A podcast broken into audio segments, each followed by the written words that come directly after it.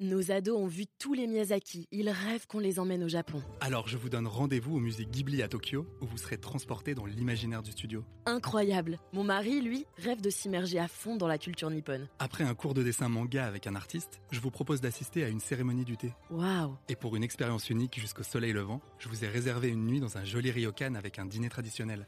Je nous y vois déjà. Avec Marco Vasco, ne rêvez plus, vivez votre voyage l'esprit libre. Au rendez-vous sur marcovasco.fr pour imaginer votre prochain voyage sur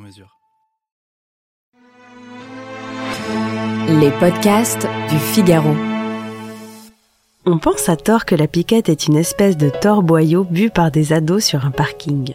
C'est juste, mais pas tout à fait exact, puisqu'elle désigne aussi une vraie boisson qui fait fureur aux États-Unis, mais qui est étrangement interdite en France. Pourquoi? Je vais tout vous raconter.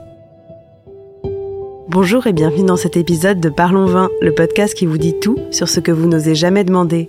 Je suis Alicia Doré, responsable éditoriale du Figaro Vin, et dans cet épisode, on va parler de 19e siècle, de Languedoc et de prison.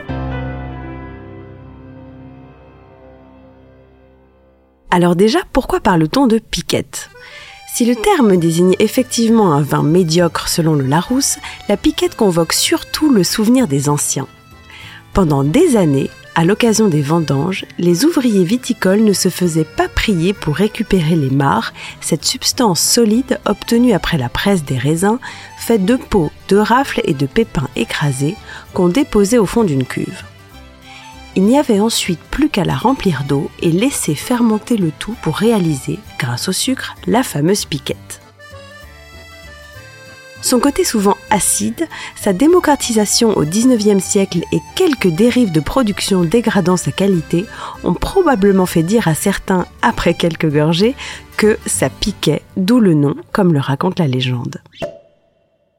Deuxième question, d'où vient la piquette?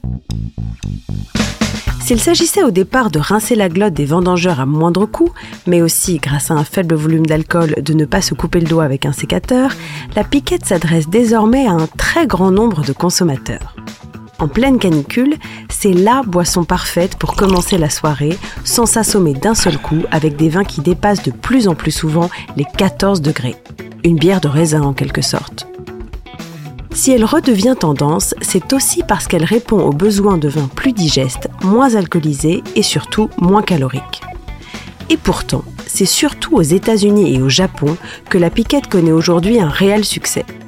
Sauf que chez nous, la situation se complique sérieusement puisque la réglementation interdit la commercialisation de la piquette.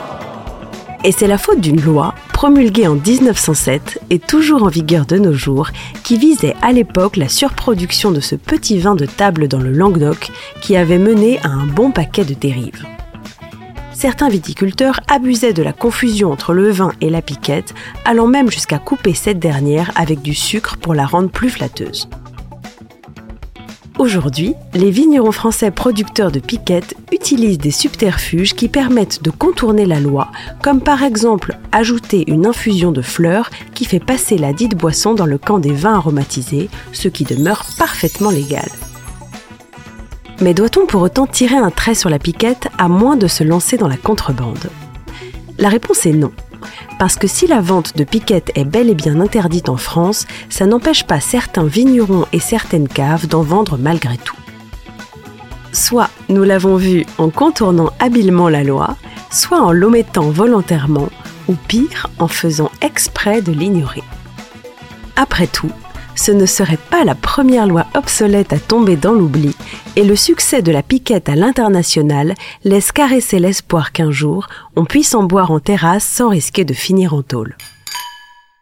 Et moi, je vous laisse l'initiative de rédiger la pétition.